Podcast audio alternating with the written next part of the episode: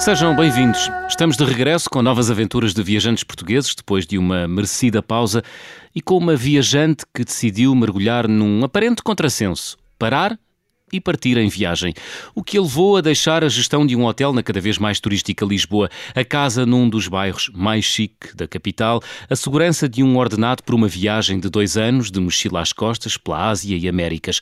Nessa viagem, conheceu povos indígenas, geriu um espaço de meditação na Guatemala, tirou cursos, foi assaltada, presa e experimentou drogas psicadélicas. Chama-se Liliana Ascensão, vive no Porto, Olá, Liliana. Olá, boa tarde e obrigada pelo convite. Liliana, eh, em 2015 eh, decidiste fazer uma pausa e aí foste tu rumo à Índia.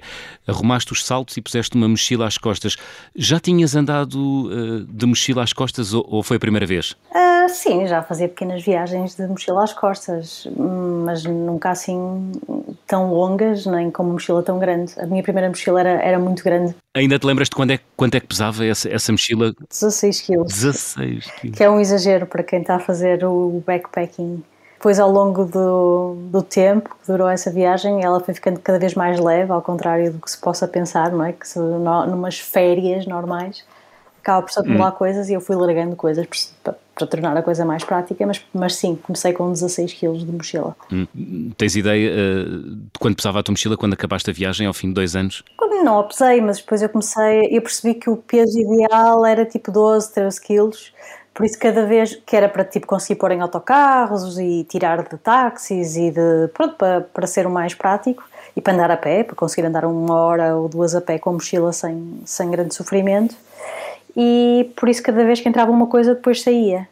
E, e eu, não, eu não pesava regularmente a mochila, mas depois, quando é que apanhava voos, eu via, não é? Quando é que elas pesam lá naquelas balanças nos aeroportos. E era mais ou menos 12, 13 quilos. Muito bem. E decidiste partir logo para a Índia. Portanto, começaste logo em grande. Uh, foi um grande choque partir de Lisboa, deixar tudo e partir para a Índia? É um grande choque. Não, eu não lhe chamaria choque. Hum.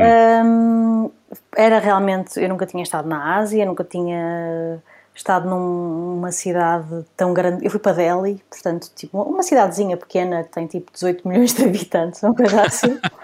eu nunca tinha estado numa cidade assim tão grande e cheguei lá um, e tive uma sensação de é isto. Portanto, não foi um choque, foi, ok, aquilo era hum. muito diferente, os, desde a sensação térmica da umidade e o calor uh, aos sons, aos aromas, os cheiros, as cores, a forma como as pessoas se vestiam. Uh, e foi um choque. Eu acho que choque tem uma conotação um bocadinho negativa e eu gostei daquele choque. Foi uma surpresa ou foi uma diferença uh, hum. muito bem-vinda na minha vida naquele momento. Uhum. Tu, tu gerias um hotel, eras diretora de um hotel uh, no centro de Lisboa, portanto, estavas bem na vida quando decidiste parar, fazer uma pausa e partir para essa viagem. O que é que te levou a, a, a, mudar de vida, Liliana? Pois lá está, o estar bem na vida é relativo e eu não tinha muito bem essa, essa certeza ou essa convicção hum. quando, quando o fiz, não é? Quando decidi parar aquilo que estava a fazer porque o, o bem, é assim, eu, eu, estava bem convencionadamente, segundo a convenção hum. que é preciso ter um trabalho e ter sucesso. Materialmente e, confortável, é isso? E não só materialmente, também tinha as minhas relações, estava realmente tudo bem na minha vida, dentro da convenção uhum. daquilo que nós definimos que, que é o estar bem na vida aqui na nossa cultura. A questão é que me faltava alguma coisa. Eu sempre tinha uma sensação de me faltar alguma coisa, de há mais na vida além disto. Eu, eu tinha definido, também as minhas metas não eram gigantescas, em termos profissionais e eu tinha atingido mais ou menos com 30 anos o salário que eu achava que era suficiente para eu viver, o, a posição na carreira também já não estava muito, muito interessada em progredir muito mais, era diretora de um hotel, não queria ser diretora, de, nem era de um por acaso, era, era, era diretora operacional de quatro hotéis Uh, também não me interessava ser de, de 10 ou 20, já trabalhava muitas horas por dia. Portanto, eu parecia que tinha atingido assim uma espécie de platô e foi que me levou a querer mudar, foi eu sentir que ah, isto deve haver mais alguma coisa além de fazer isto na vida. Foi a minha curiosidade, vá, vamos lhe chamar curiosidade. E foi essa curiosidade que te levou depois para a Ásia. Quanto tempo tiveste na Índia? Tive 4 uh... ou 5 meses na Índia, quase 5 meses. Uau! É bom para começar uma viagem deste género, uh, Liliana? A Índia, eu acho que aquilo não, é, é gigantesco, não é? não é só um país. É, é um continente, é um não é? É um país, não é? É, é, é, mas é de certa forma homogéneo em termos de, de, cultura, dentro das diferenças gigantes que há eh, do norte para o sul, de qualquer forma é, é homogéneo. E acho que se é um bom sítio para começar uma viagem destas, não sei. uh, foi por lá que eu comecei, a minha, para mim foi bom, agora depende da expectativa, daquilo que as pessoas vão à procura, uh, da capacidade que as pessoas têm de lidar com, com a diferença, com o imprevisto Depende, não é? Depende muito do que se procura. E tu gostaste? Eu gostei muito. Gostei muito de. A Índia tratou-me muito bem. Uhum. Levou-me assim muito gentilmente. Apesar de, dos abanões da diferença cultural e de ver algo que eu nunca tinha visto, por exemplo, na vida, foi verdadeira miséria. Eu vou definir como miséria. Hum... É chocante eh, para, para o padrão de um europeu? É. É. Para uma pessoa minimamente sensível é não, não é exatamente por aquilo que se vê, apesar de eu ter estado, por exemplo, em Varanasi, que é onde os sadhus vão morrer, basicamente perto do, do Ganges, uh, e se vê pessoas quase a morrer na rua e tive contacto com aquela casta intocável, ver uma criança a limpar o chão com a sua t-shirt aos meus pés em troca de, de umas moedas, é, é o que se vê, sim, e sobretudo o não fazer a mínima ideia como parar aquilo. É que aqui, não é, em Portugal, hum, há algumas associações que se dedicam a, uhum. a, ajudar, a fazer caridade e nós podemos sempre doar alguma coisa e parece que conseguimos amenizar um bocadinho a culpa de fazermos parte de, de uma sociedade que cria condições não tão agradáveis para algumas pessoas. E de alguma maneira nós conseguimos, eu falo por mim, não estou a falar de nós, eu consigo lidar com a culpa que sinto, no fundo, de ser uma das privilegiadas dentro dessa sociedade através de algumas ações e de. Pronto, tenho formas de lidar. Só que Ali é impossível. Lá, é impossível. Aquilo, é tanta gente, é tão gigante que se nós nos formos a começar a dar moedas, esmolas a toda a gente, dura um dia. A maior fortuna hum. do mundo dura um dia, não é? Há ali trabalho para muitas gerações, não é? Sim, e então, para mim, o que é mais chocante é o sentimento de impotência. O que é que nós estamos a fazer ao planeta, o que é que nós estamos a fazer ao mundo, enquanto. É um fenómeno antropológico incrível, não é? Uhum. Nós, nós, vivemos numa. Estamos organizados uh, para buscar riqueza. Para alguém ser ri, a riqueza, um rico só existe por comparação.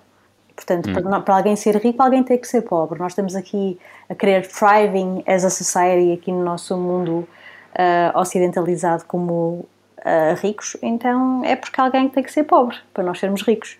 E aquilo, enquanto isto dito aqui do Porto, aqui estou em Matosinhos, estou a 500 metros do mar, aqui no meu sofá, tem um, tem um impacto muito teórico. Lá, uh, ver as fábricas onde as pessoas trabalham, ou pronto, ver o estilo de vida que as pessoas levam, tem um outro muito grande. Não quer dizer que aqui não haja pobres, mas a pobreza aqui é diferente da miséria de lá. Olha, e é fácil para uma mulher viajar sozinha na Índia?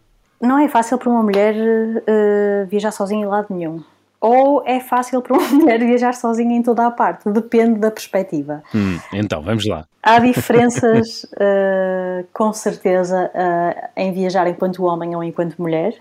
Eu não sei muito bem como é que se viaja enquanto homem, porque nesta vida nunca experimentei, viajei sempre enquanto mulher. E, de facto, a Índia tem nuances, mas que eu senti na Índia e que senti noutras localizações. Não é pior na Índia. Hum. Uh, há, há, características e circunstâncias que, que, podem acontecer também noutros sítios ou em qualquer lado e que as mulheres à partida já sabem ou, ou se não sabem acabam por aprender a bem ou a mal que precisam de se salvaguardar designadamente expor determinadas partes no corpo. Por acaso na Índia são as pernas e os joelhos e não sei o quê. Aqui é a barriga. Portanto, só muda um bocadinho o que é que não se pode mostrar, uh, onde é que tem que se tapar a cabeça, não é? Aqui uh, não é preciso. Uh, muda um bocadinho as circunstâncias em que nós temos que nos inibir de alguma coisa. Hum. Mas honestamente falando, como uma feminista assumida, só muda aquilo que nós não podemos fazer ou que não devemos fazer e pelo, pelo qual somos julgados. E tu sentiste ao longo desses dois anos que havia coisas que não podias fazer?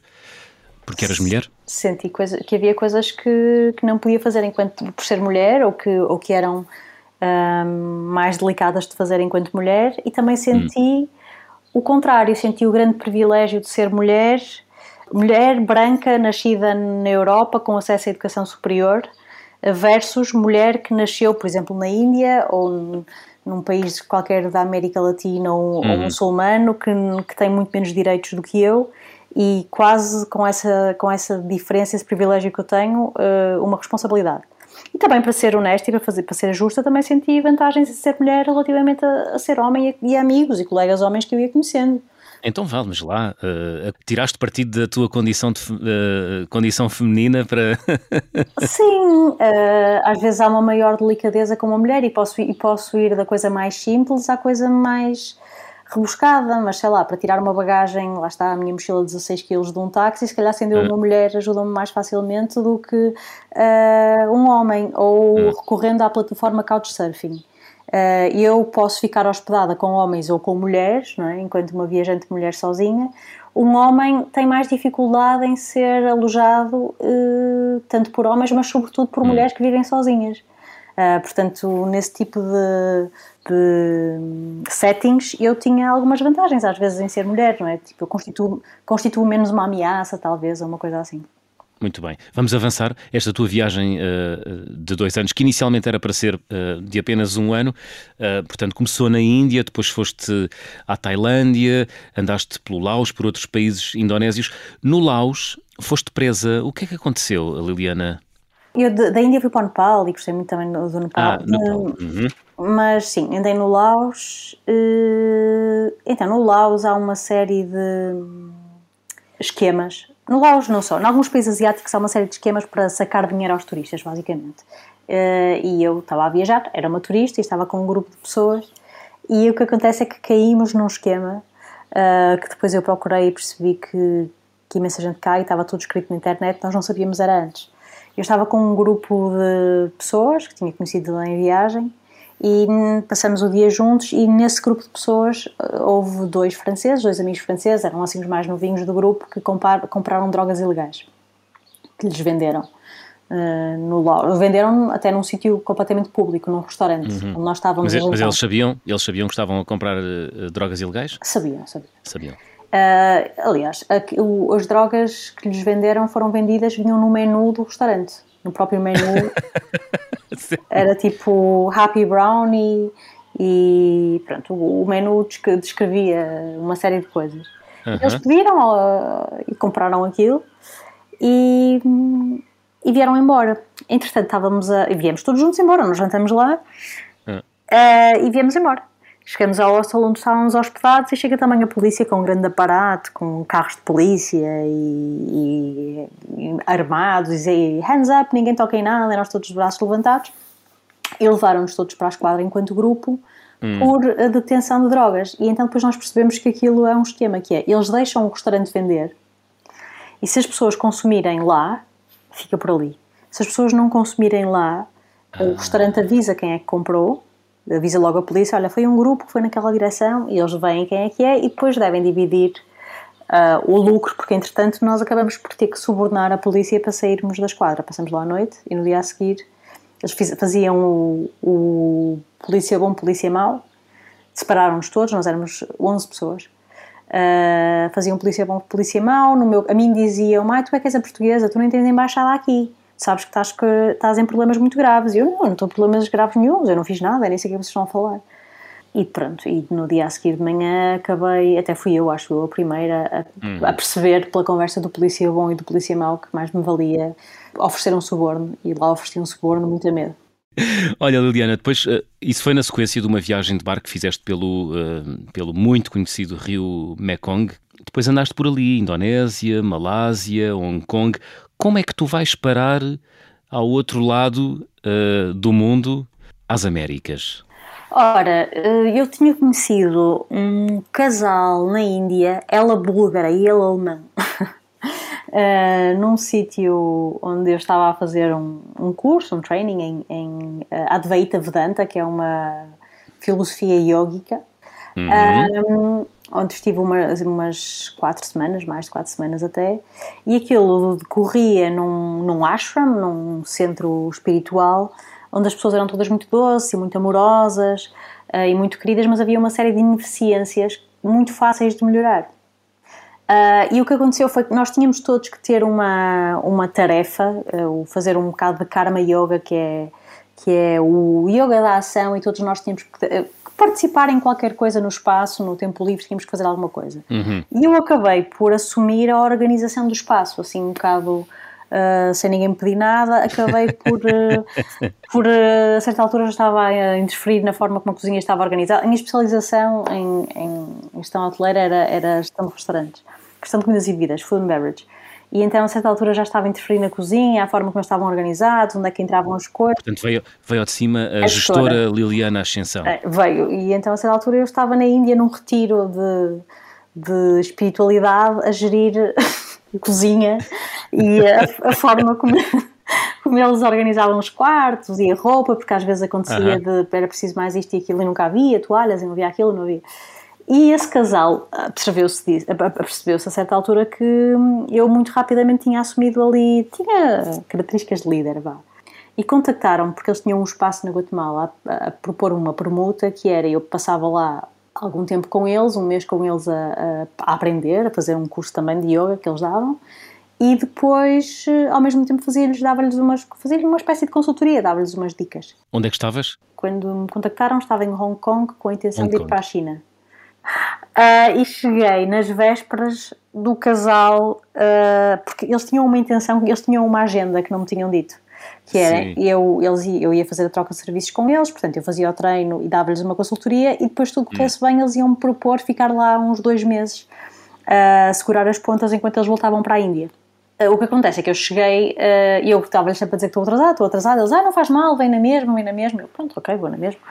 Uh, e cheguei lá na véspera deles irem embora e o que aconteceu foi que recebi a chave do centro de retiros na Guatemala, em Tsununá, no Lago Atitlan, numa sexta-feira e eles no sábado foram embora.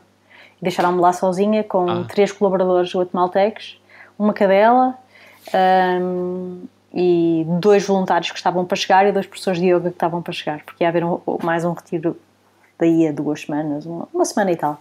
Que boa impressão causaste na Índia, esse casal. Tinha causado uma excelente impressão, acho eu. Uh, eu agora... Portanto, entregaram-te a chave uma sexta-feira à noite, foram-se embora sábado de manhã e regressaram dois meses depois. Regressaram dois meses depois e deixaram-me com tipo 5 mil, horas, 5 mil dólares num cofre, um cartão de crédito, a chave do cofre, o dinheiro lá dentro, se fosse precisar de alguma coisa, um cartão de crédito. Eu, sério, quem é esta gente? Liliana, estamos a chegar ao final da primeira parte, abrimos o álbum de viagem.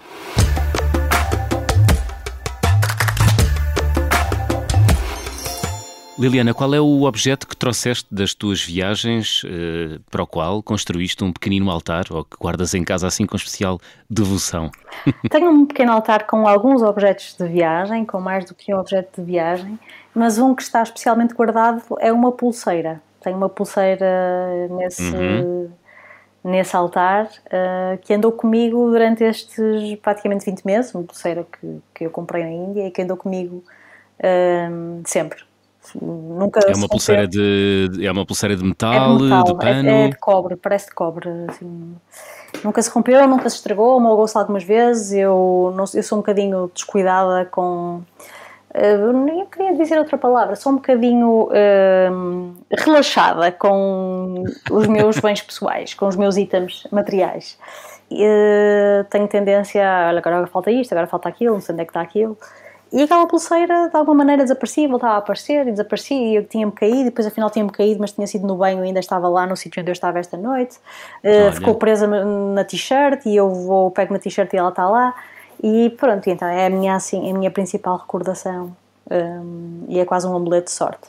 Muito bem, estamos à conversa com a viajante Liliana Ascensão. Regressamos já a seguir a uma curta pausa. Deixe-se ficar. Até já.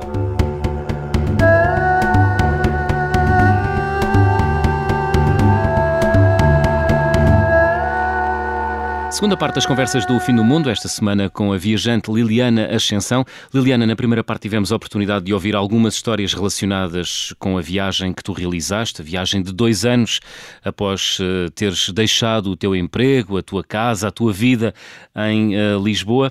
Eu gostava de me deter aqui num momento, ou em dois momentos, ou em vários momentos particulares da tua viagem, porque eu disse na, in na introdução que tinhas tido uh, contacto durante esses dois anos com uh, várias drogas psicadélicas. Uh, Vamos começar pela primeira, tenho muita curiosidade. Experimentaste na selva amazónica a ayahuasca. O que é a ayahuasca e porquê é que experimentaste? E em que contexto? Então, antes de mais, eu tenho uma resistência uh, à expressão drogas psicodélicas. Então? Eu não acho que sejam drogas. Hum. Acho que são eu ainda há pouco tempo estava, usei precisamente esta expressão que é aquilo que para nós é alternativo é tradicional em alguma parte do mundo, dentro do mundo natural, não é? É verdade. A medicina, a, a medicina alternativa aqui, por exemplo, técnicas não convencionais, medicina chinesa, acupuntura, é a medicina tradicional chinesa, é o que se faz na China. Portanto, aquilo que para nós é alternativo uhum. é tradicional em algum sítio. E o facto é que estas plantas de que te vou falar ou, ou, ou que fizeram parte da minha viagem interna na viagem externa, uh, não são drogas, são, são terapias nos sítios uh, onde elas são usadas pelas, pelos indígenas, pelas, pelas pessoas que, que descobriram, sei lá, ou que continuaram. Portanto, o que, seduziu, o, o, o que seduziu na experiência foi uh, o lado terapêutico e não o lado recreativo. Absolutamente, okay. absolutamente. E nem, nem, tanto o lado terapêutico, assim, o lado terapêutico no sentido em que eu estava e estou numa quest, numa busca um, de propósito, vá, de sentido para as coisas, hum. de, de, o que é que nós estamos aqui a fazer, como, eu, como falamos, não é?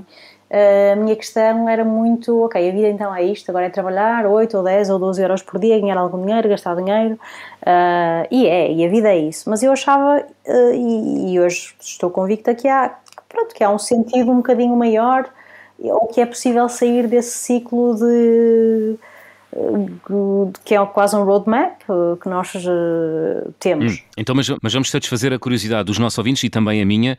Uh, em que contexto é que se dá o teu primeiro contacto com esta droga ou com esta substância de uma planta medicinal? Uma planta medicinal. Muito bem. Da ayahuasca na selva amazónica do Peru. Pronto, então, a ayahuasca é realmente uma mistura até de duas plantas uh, da selva amazónica, utilizada por vários povos indígenas, desde a Colômbia ao Peru, o Brasil, a Bolívia, na Venezuela. Há, há imensos povos que usam esta planta, no sentido de ter uh, curas para alguma maleita, vá, alguma doença que possam ter física, eles acreditam que possa curar e não há, não há evidência científica que, que prove que isto possa acontecer, e também no sentido de terem uh, autoconhecimento, terem tipo uma aproximação ao divino, vá, algo assim. Hum. E então, é neste Mas contexto é psicadélica, dá... não é? É psicadélica. É um alterador de um estado de consciência. Okay. Altera o estado normal de consciência sei lá, eu não sei muito bem qual é a definição de psicadélica, mas, eh, mas é um alterador de um estado de consciência. E, e, então é nesse sentido, nesse sentido da minha busca, vamos lhe chamar espiritual, busca de identidade por autoconhecimento. Sim, mas como é que foi? Foste a uma farmácia de, da cidade de Iquitos e disseste queres experimentar a ayahuasca? Não, não foi nada assim. Não, mas até poderia ter sido. Por exemplo, há um mercado em Cusco, no Peru, que ah. vende São Pedro. E é possível chegar lá e comprar São Pedro, que é um outro, uma outra planta medicinal, hum. alterador de estados de consciência.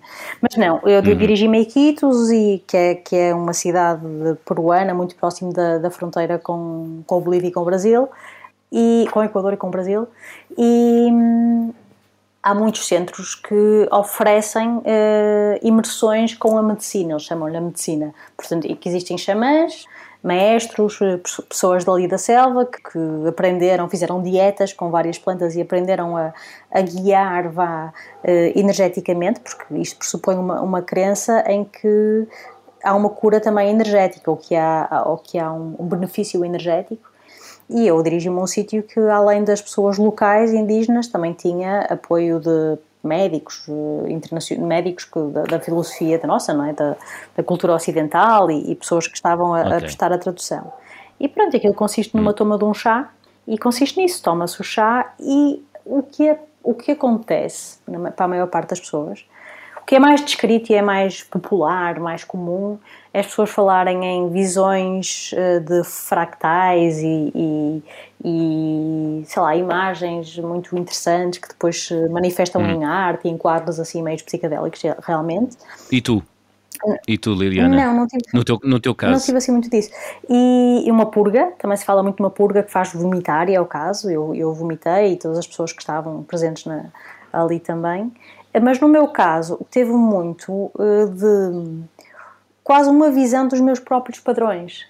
Um, sabes, um, um, reconhecer, ah, eu faço isto por isto. Ah, que interessante, quando eu faço isto, isto e isto, é por causa disto, isto e isto. Ou um reconhecer hum. de padrões, padrões meus de comportamento, coisas que eu não queria admitir para mim própria. Portanto, foi uma experiência de autoconhecimento. Absolutamente de autoconhecimento. E, e o que é que a ayahuasca uh, te levou a descobrir sobre ti que tu não sabias ainda? Mostrou-me padrões meus eh, e eu posso falar de alguns específicos, mas neste, vou dar para já uma resposta um bocadinho abstrata que é para, para, para ilustrar. Não, concretiza, concretiza. Uma coisa específica? Olha, por exemplo, levou-me a perceber que a minha questão profissional, ah, aquela uhum. minha quest profissional, aquela busca profissional, tinha a ver com eu querer poder. Ah. Eu queria o poder. Eu não percebia porque é que eu andei tipo, a perseguir. Eu estudei e trabalhei desde os 19 anos e foi um esforço imenso. Eu entrava, acordava todos os dias às 6 da manhã, ia trabalhar, depois ia para as aulas, depois ia fazer mais coisas. E pronto, não era propriamente por causa de uma necessidade financeira. Os meus pais, felizmente, podiam-me. Eu não tinha que trabalhar e estudar. Eu, podia, eu poderia só ter estudado.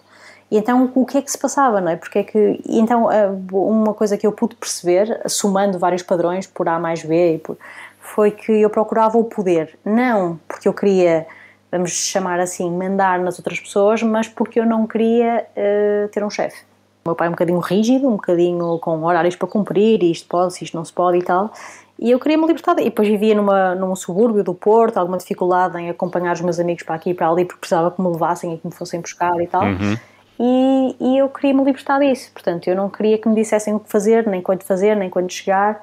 E era essa a minha intenção. Hum. Portanto, eu percebi que andava na minha vida de adulta a tentar compensar algo que eu não tinha tido em criança, ou algo que eu tinha sofrido hum. uh, em criança, tinha-me sentido presa, sei lá.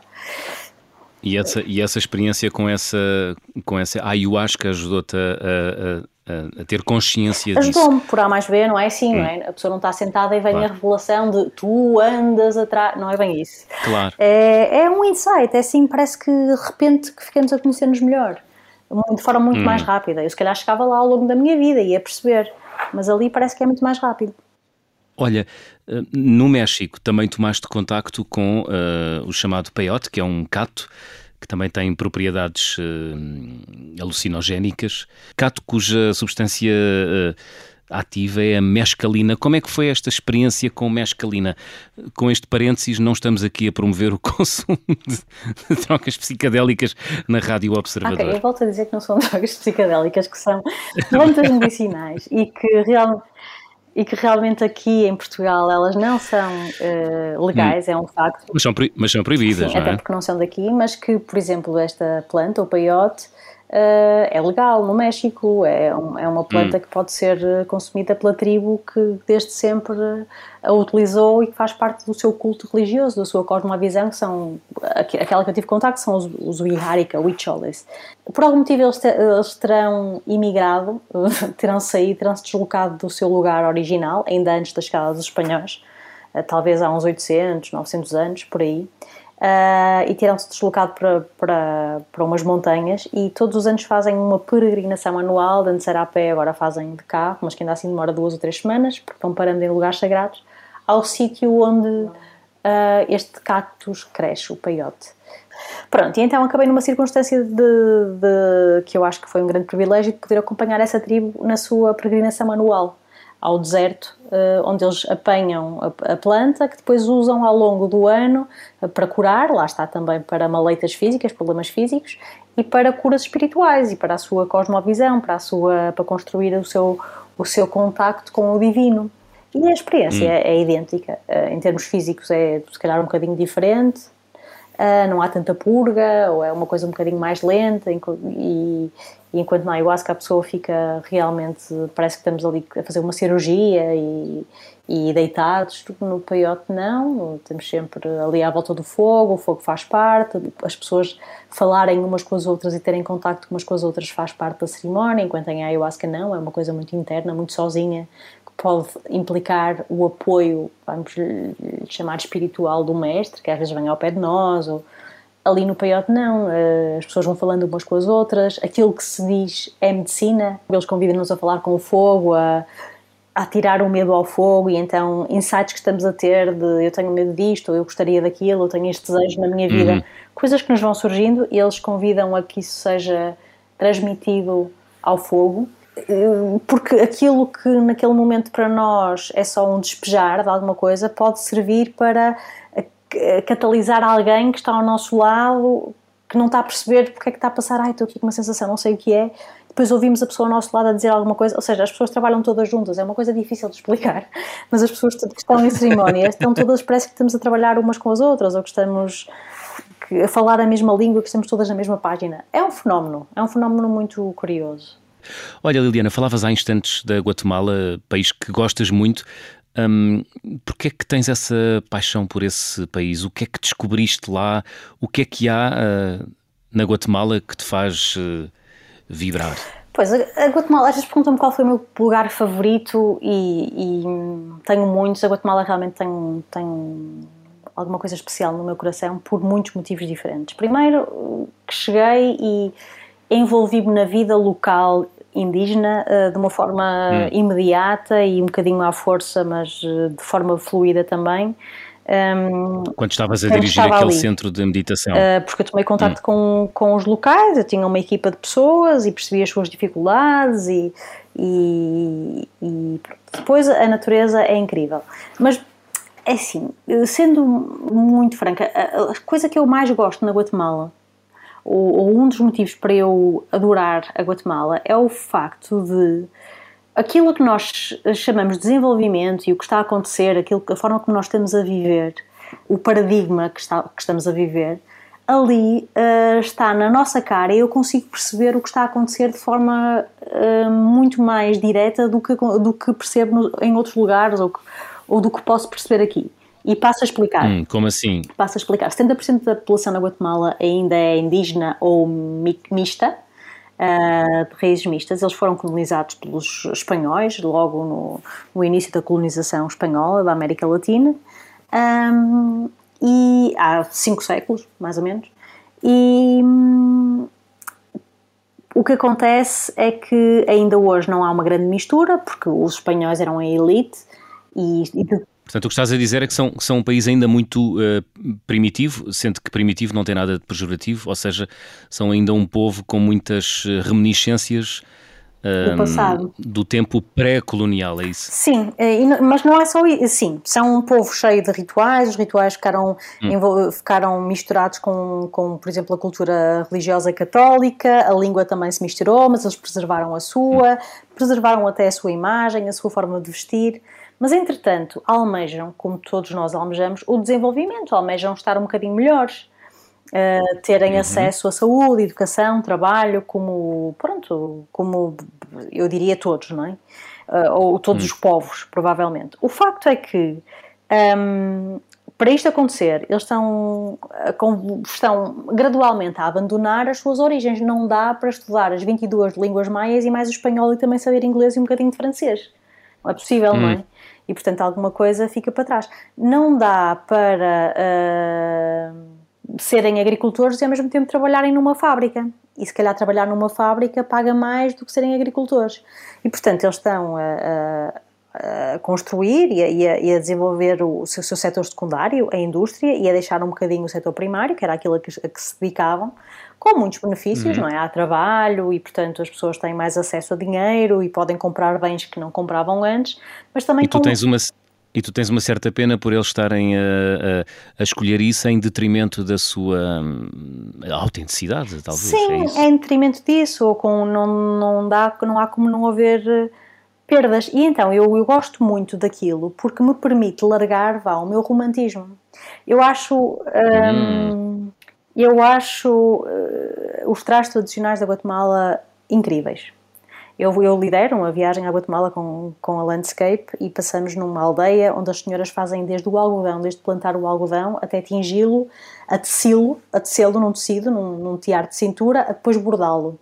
Uma peça demora dois ou três meses a fazer, às vezes três meses a fazer uma peça. Efetivamente, as senhoras ou vendem aquilo por, porque hoje em dia elas têm necessidades que não tinham há 100 anos atrás. Elas têm filhos, os filhos hum. vão à escola, querem umas sapatilhas, querem uma t-shirt do Ronaldo, querem um chupa-chupa querem pagar a internet, porque têm telemóveis e tal, e portanto, ou elas hum. conseguem vender aquela peça por uns 600 euros, que para um trabalho de 3 meses nem sequer é muito, ou elas acabam por ter que ir trabalhar para uma fábrica de confecção que faz t-shirts e com estampas e ganham 700 nesses 3 meses. Portanto, eu achava, eu, eu acharia muito romântico mantermos a tradição daquela roupa e é uma pena e tal, e, e às vezes ouço-me a falar, e depois, no sentido prático, eu estando na Guatemala tenho que admitir que aquelas senhoras têm que ganhar dinheiro. E portanto Exatamente. é isso, a Guatemala não me permite ser cínica, é um crescimento forçado. É maravilhoso, é lindo, as pessoas são doces e sobretudo isto, uh, força-me a ver o mundo como ele é e tenho uhum. que sair do meu romantismo de viajante e vamos preservar tudo como estava. Não, não vamos, não é? Porque eu também eu quero ter luz também e quero ter roupa fixe para vestir, muita, não é? Não quero ter duas blusas.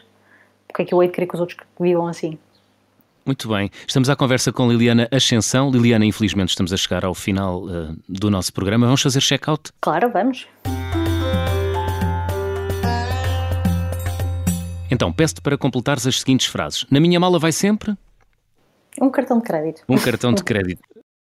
Parece um bocadinho fútil. Parece um bocadinho fútil, mas vai lá. Porque... Ajuda, não é? É, é preciso. Resolve-se resolve muitas coisas. O carimbo de passaporte mais difícil de obter até hoje? Foi um no México. Então, o que é que aconteceu?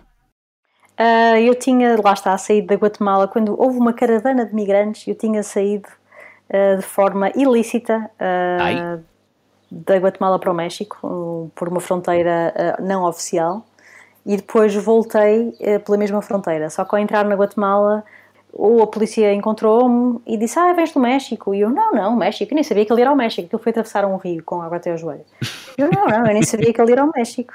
E eles: Ah, vieste do México, vieste do México, tens que dar a entrada. E então foram, levaram uma.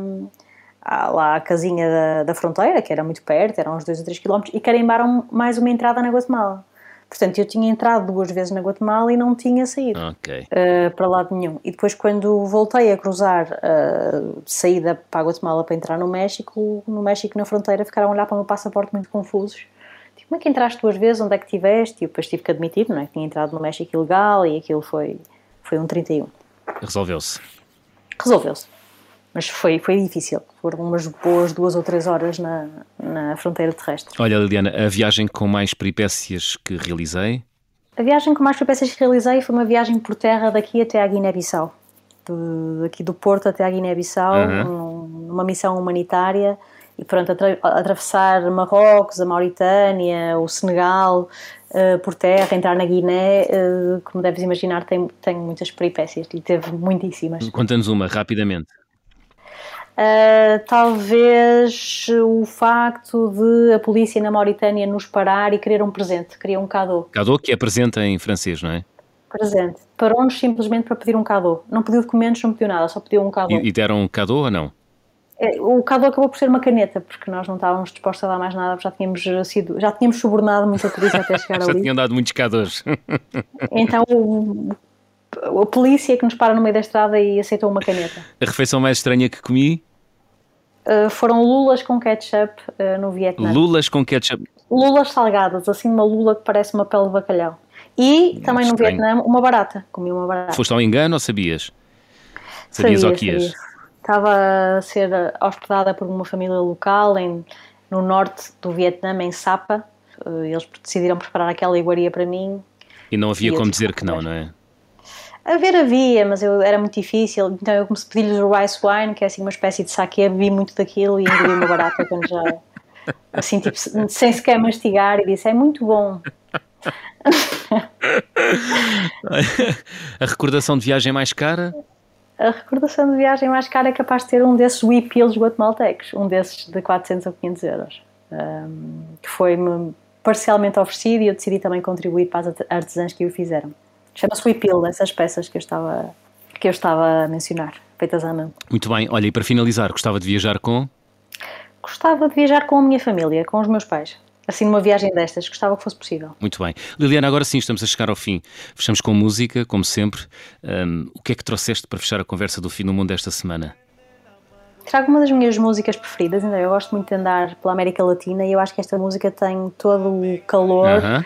E frescor da América Latina ao mesmo tempo. Chama-se Ilaló, é de Chancha Via Circuito e é uma música hum, é uma música moderna uhum. com uh, raízes ancestrais de, de sons andinos. Ilaló, aliás, é um vulcão no Equador. No Equador. Ilaló de Chancha Via Circuito, a fechar a conversa do fim do mundo, escolha da viajante Liliana Ascensão.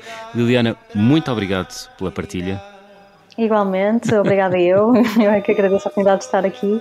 Espero que se possa continuar a viajar desta forma livre. Oxalá. Eu sou João Miguel Santos, pode contactar-me através do e-mail jmsantos.observador.pt. As conversas do fim do mundo regressam na próxima semana. Até lá. me